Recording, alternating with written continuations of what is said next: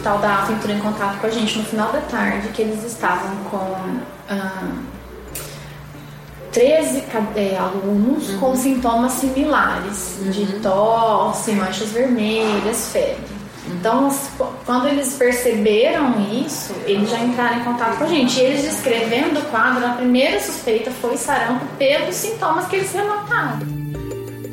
Enquanto as atenções de todos estão voltadas para o novo vírus, um outro, bem antigo, transformou uma academia da Força Aérea Brasileira em centro de quarentena.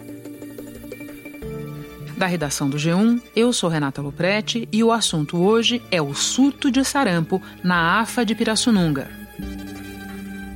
Uma história sobre o retorno do sarampo ao Brasil por causa de vacinação insuficiente.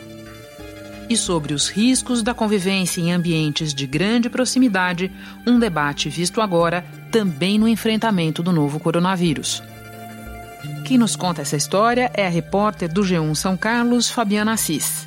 Depois eu vou conversar com a infectologista Rosana Richman, uma das maiores autoridades em sarampo do país. Segunda-feira, 16 de março. Fabiana, nossa história começa em janeiro, quando os cadetes chegaram à Academia da Força Aérea de Pirassununga, no interior de São Paulo. O que aconteceu?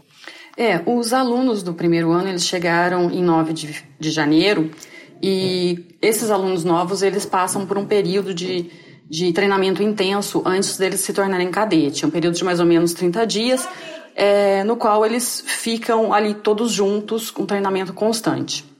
E aí, no final do mês, é, vários cadetes, cerca de 20, começaram a apresentar os mesmos sintomas de febre, de problemas respiratórios e de manchas pelo corpo. E aí, no dia 30 de janeiro, a AFA entrou em contato com a vigilância epidemiológica para relatar esses casos e esses sintomas. E o que disse a vigilância? Por conta da descrição dos sintomas, de cara a vigilância é, já suspeitou de sarampo. Então, orientou uh, o pessoal da AFA a isolar uh, as pessoas que estavam com esses sintomas e marcou logo para o dia seguinte uma reunião para. É, decidir como proceder, quais os procedimentos que iam ser feitos. É, eu conversei com a enfermeira coordenadora da vigilância, a Patrícia Meliaro, e ela me contou que logo após o isolamento, é, eles levantaram as carteirinhas de vacinação de todos os alunos daquela turma. E aí a gente já fez a primeira conversa, as primeiras orientações de como que a gente ia proceder coleta de exame, como que eles deveriam fazer os isolamentos e me orientamos aos casos que forem entrando, que a gente já imaginava que ia entrar mais, né? Que fossem notificando para nós. E já informaram a AFA que poderiam haver outros casos por conta da convivência ali muito intensa entre aqueles alunos. Bom, Fabiana, no final do mês, então, vários cadetes já apresentavam os mesmos sintomas. Eu imagino que àquela altura alguém já tivesse alguma hipótese para o início do surto. É, durante essa reunião que eles fizeram, é, eles já pediram para levantar os prontuários para entender quem foi o primeiro a apresentar os sintomas. Nesse primeiro dia, no dia 31, a gente já identificou esse primeiro caso, né, que é um menino que veio do Rio de Janeiro o que fez muito sentido também, porque o Rio está vivendo uma situação importante de sarampo, teve até o óbito de uma criança. Só que ele demorou a procurar um atendimento médico. E quando ele é, manifestou que ele estava passando mal, outros, outros alunos também é, se manifestaram. Então, quando ele se apresentou, muitas pessoas já estavam ali com os mesmos sintomas e isso acendeu o sinal amarelo nos médicos lá da AFA. Você mencionou a base há pouco e eu fico pensando que as características do treinamento militar mesmo podem ter contribuído para essa rápida disseminação. Conta um pouco como é a vida na base e se faz sentido isso que eu estou falando.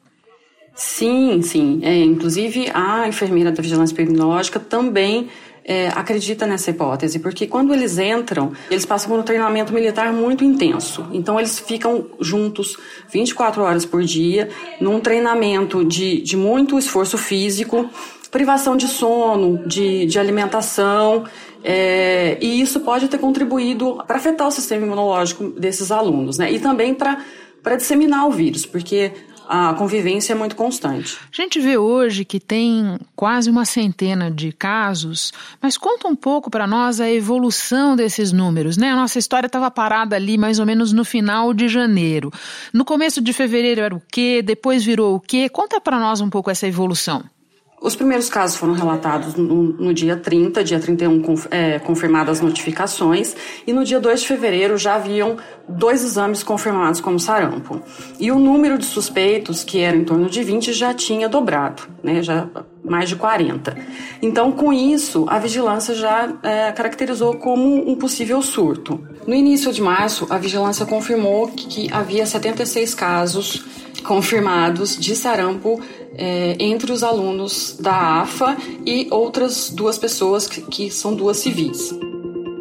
E só uma pergunta, Fabiana: esses casos eles eram, digamos, distribuídos entre a população da academia ou eram um assunto dos novatos, dos cadetes? Os casos estavam concentrados na primeira turma é, na turma do primeiro ano de cadetes da AFA. Então deixa eu voltar para o ponto da história em que você contou para nós que o pessoal foi olhar as carteirinhas de vacinação dos cadetes. E eu imagino que se eles estivessem devidamente vacinados, não teria tido toda essa contaminação. Conta para nós o que a vigilância descobriu sobre essa questão da vacinação. A vigilância ela entende que foi um conjunto de fatores e é, o estresse que passavam esses alunos, a grande concentração viral que tinha ali, porque eles estavam constantemente juntos, mas também havia falhas na vacinação dos, dos alunos. De que tipo? É, quando eles, a primeira atitude que eles tomaram foi levantar a carteirinha dos alunos, situação vacinal de cada um deles. E quando foi feito esse levantamento, foram vacinadas 26, 26 alunos só, que precisavam de mais uma dose. Uhum. Então foram poucos, o restante todo estava com, com as duas doses certinho em dia, então não precisou. É, esse conjunto de fator a, ajudou na propagação do vírus ali entre a turma, tá? Eles chegaram a fazer um bloqueio vacinal, vacinaram todo mundo de novo. todo mundo você diz os cadetes ou todo mundo na base? Todo mundo da turma, Uh, uh, entre as medidas que eles tomaram para conter esse, esse avanço do surto, foi vacinar primeiro toda a turma de cadetes do primeiro ano. E só que ela me explicou que a vacina do sarampo ela até pode conter a contaminação, só que ela tem que ter ocorrido até 72 horas após o contato com a pessoa doente. Então, como o surto demorou a ser comunicado, a vacina pode não ter sido efetiva para conter esse surto dentro da turma do primeiro ano. Entendi. E para a gente ter uma ideia, acabaram vacinando quantas pessoas na AFA, mais ou menos? É, no total da vacinação, no total de ação de vacinação de bloqueio, que acabou sendo realizada em toda a Academia da Força Aérea, em toda a comunidade ali da, da Academia da Força Aérea, é, chegar, a vacinação chegou a 4 mil pessoas, entre militares e familiares e pessoas que trabalham dentro da academia. Nossa, isso é uma super vacinação. Teve algum impacto na região, na cidade? Sim. É, Para você ter uma ideia, chegou a faltar é, seringas nos postos de, de vacinação da cidade, porque todo o material e toda a força vacinal foi destinada para essa comunidade da AFA. E eu estive em, um, em, uma sala de vacinação, na maior sala de vacinação de Pirassununga na semana passada, e faltava seringa. Inclusive, eles estavam adiando algumas campanhas de vacinação para esperar repor o material para conseguir fazer a vacinação de outras doenças.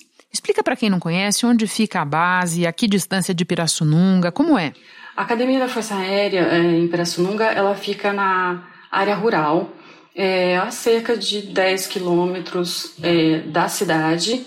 Ela vive, é como se fosse uma mini cidade mesmo, uma comunidade. Lá eles têm uma grande infraestrutura, eles têm um hospital próprio, e é, os militares e seus familiares moram lá dentro, em pequenas vilas, é, alguns mini bairros. Feito esse esclarecimento, eu te pergunto: o surto ficou contido na AFA? Ficou, com exceção desses dois casos civis que tinham ligação com o hospital. É, somente os alunos do primeiro ano foram afetados, né? Entendi. É, mas isso, de uma certa forma, gerou uma comoção na cidade, porque as pessoas sabendo do surto, elas ficaram mais preocupadas. Então, houve um, uma movimentação maior nos postos de vacinação, uma procura maior pela vacina de sarampo, mas, segundo a enfermeira-chefe da sala de vacinação, é, poucos precisaram.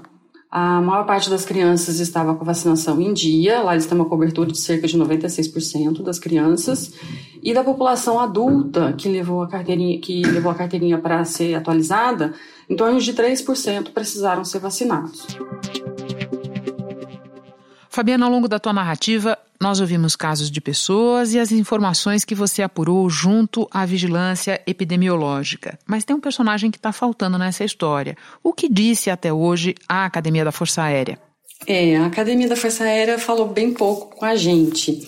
Eles somente confirmaram que havia casos positivos de sarampo entre seus cadetes, é, que estavam tomando os procedimentos preconizados pelo Ministério da Saúde é, em conjunto com a vigilância epidemiológica de Pirassununga e que todas as medidas estavam sendo feitas para conter os, o, o, avanço desse surto.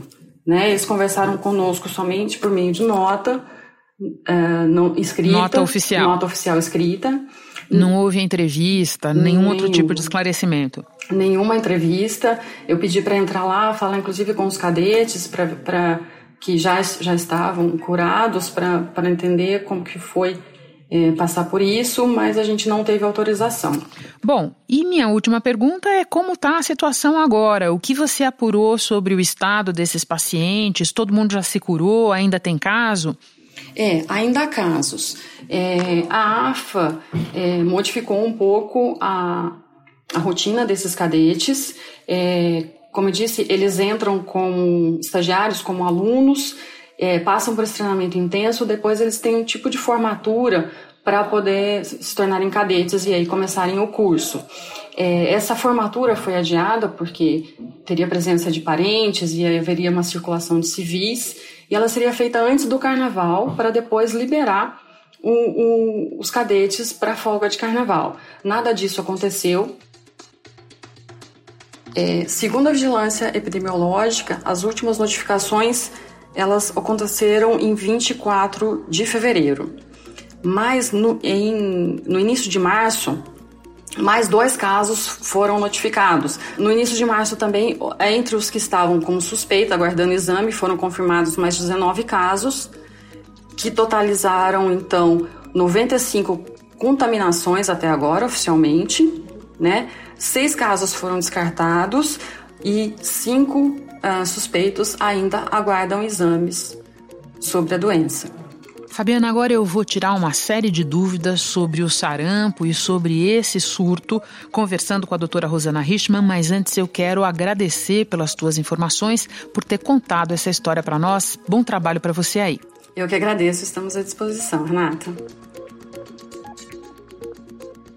Rosana, entre os casos de sarampo na academia, cerca de um quarto corresponde a pessoas que tomaram uma dose a menos do que o necessário da vacina. E também tem caso de gente que tinha tomado a vacina fazia mais de 10 anos. O que é que isso diz sobre a cobertura vacinal dessa micropopulação? Suficiente? Insuficiente? Essa cobertura vacinal, quando você fala um quarto, é muita gente para uma doença como o sarampo, né? Um quarto de gente carecendo de uma dose de vacina. Exatamente, porque o sarampo ele absolutamente é um, é um vírus que não, não, não ele não respeita isso. O que eu estou querendo dizer assim é um vírus extremamente contagioso. Se você me perguntar dos vírus que a gente conhece na infectologia, o sarampo é um dos campeões no sentido de poder se disseminar e poder virar um surto e uma epidemia porque uma pessoa infectada ela consegue eh, transmitir para 18 pessoas não vacinadas ou não adequadamente vacinadas.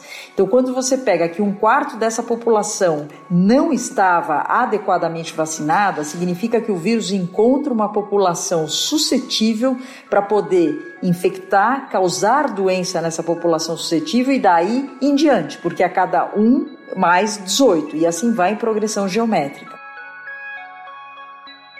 Então é um vírus que mesmo antes de você ter o quadro clínico, antes de você ter aquela, aquele exantema, aquela erupção na pele, que é o clássico do sarampo, você já está transmitindo esse vírus. Então é um vírus de muito fácil transmissão, né? É um vírus que, que ele pode ficar em suspensão no ar então imagina você estar tá lá num local com os cadetes na Força Aérea, onde você tem uma possibilidade de contaminação enorme, porque você faz, é, né, alimenta-se junto, dorme-se naqueles alojamentos, atividade física. Então, sem dúvida, o, o vírus encontra um cenário bastante promissor para ele realmente poder é, se disseminar e causar uma epidemia como nós vimos. Existe outro vírus com taxa de transmissão semelhante? Olha, os vírus que ficam em suspensão no ar e têm a mesma característica, um deles é o vírus da catapora, da varicela, né?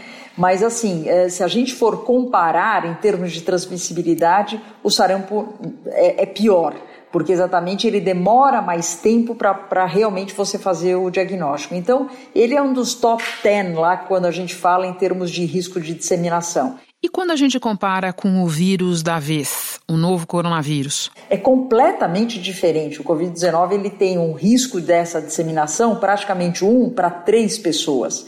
Então o sarampo é muito maior esse risco. Na tua experiência, na tua longa experiência, você se recorda de algum outro caso semelhante a esse da Academia da Força Aérea? Sim, é, você ter é, é, epidemias localizadas relacionadas ao vírus do sarampo não é uma coisa tão incomum, certo? Nós tivemos no Brasil, a gente tem uma história, eu diria que é, alegre até um certo ponto e triste depois.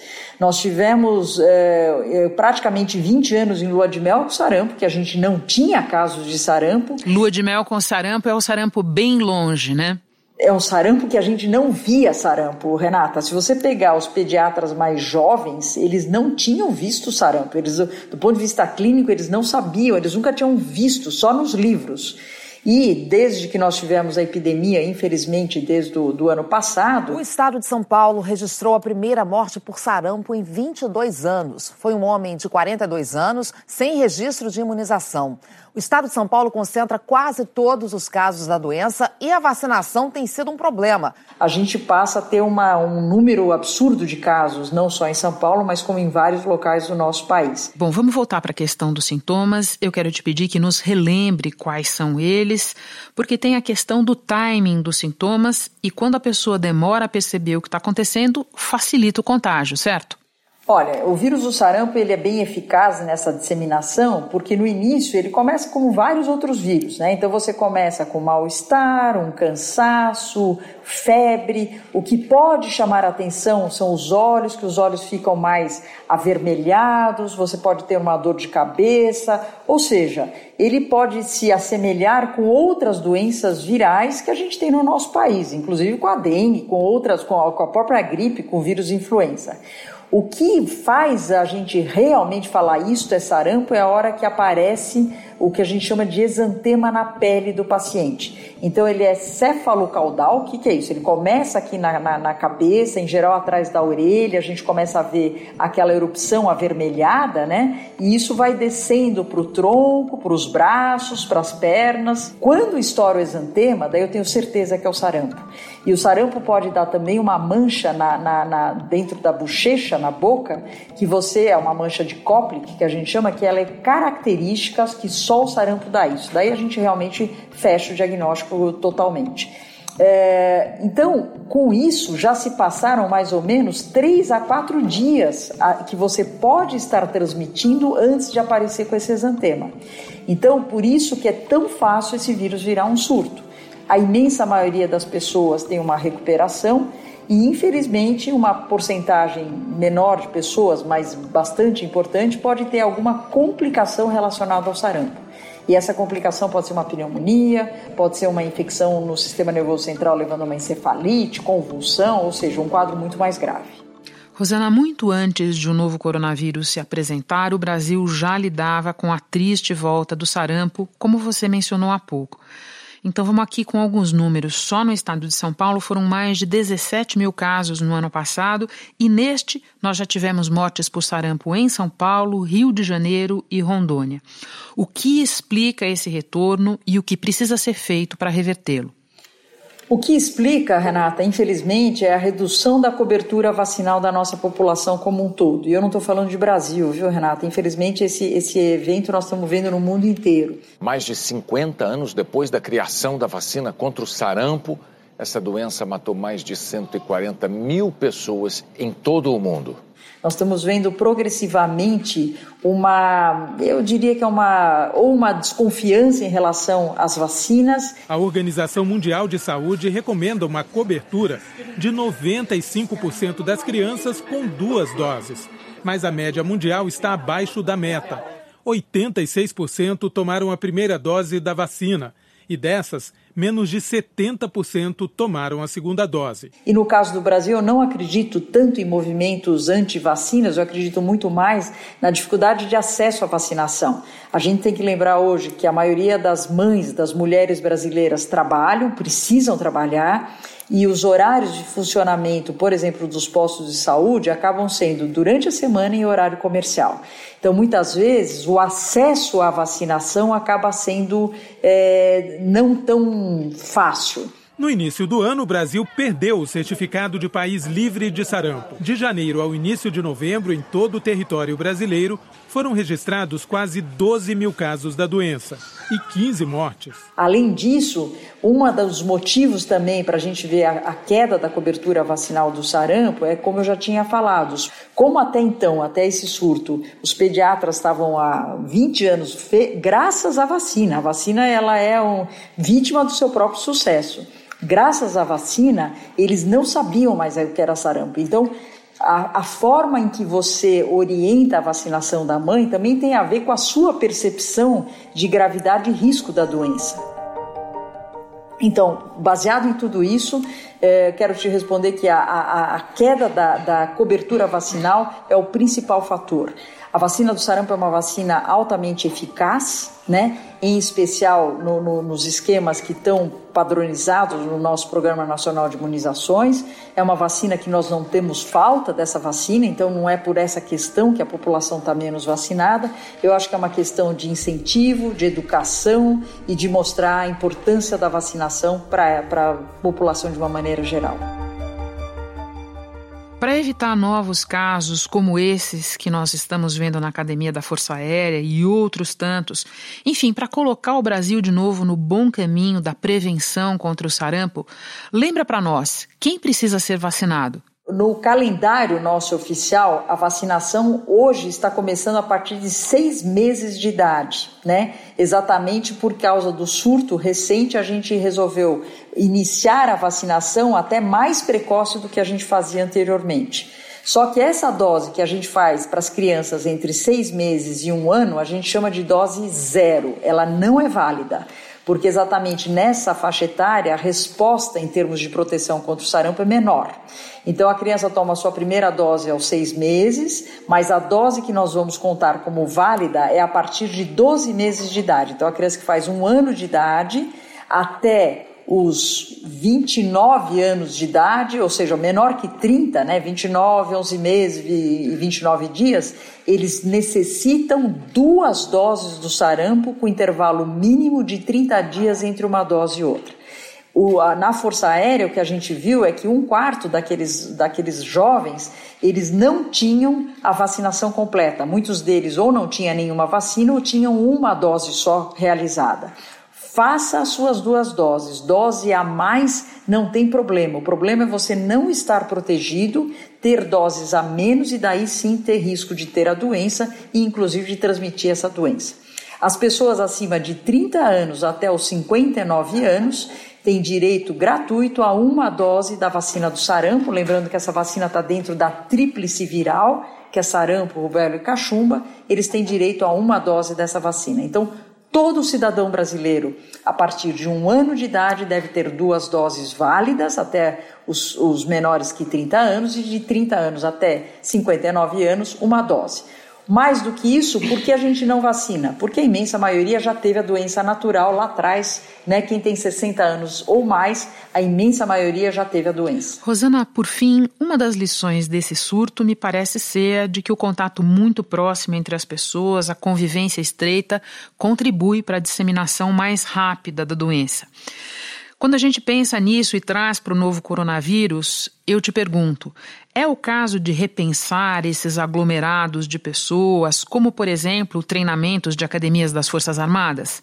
Na minha visão, esses surtos sempre ocorreram e sempre ocorrerão, porque é impossível a gente ter controle sobre isso, é impossível a gente ter controle em manter as pessoas sem convívio social, sem aglomerações, é impossível isso. No caso do sarampo, é muito mais fácil porque nós temos vacina. Então eu posso, não é o problema não é a aglomeração, é a falta da proteção através da vacina. Claro que o coronavírus é diferente e por isso quando a gente tem um novo vírus com este tipo de ameaça, daí sim a gente começa a fazer outras medidas realmente de evitar o convívio social, evitar aglomerações, cancelar eventos, etc. Mas em relação ao sarampo, desde que a gente faça a nossa parte da imunização, isso não é necessário. Rosana, muito obrigada por todos esses esclarecimentos. Bom trabalho para você aí. Obrigada, Renata, igualmente.